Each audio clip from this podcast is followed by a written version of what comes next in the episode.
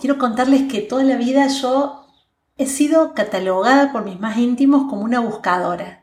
Como que yo estaba convencida de que, de que la vida tenía que ser feliz, tenía que generarme bienestar. Y por mi propia historia, yo no, yo no estaba eh, experimentando una vida de felicidad.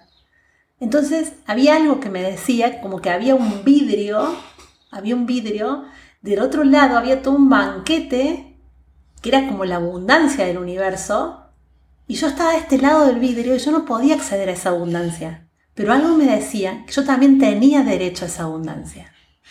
Entonces venía por ahí mi búsqueda. Yo necesitaba poner luz, poner claridad a mi vida para poder traspasar ese vidrio y llegar del otro lado.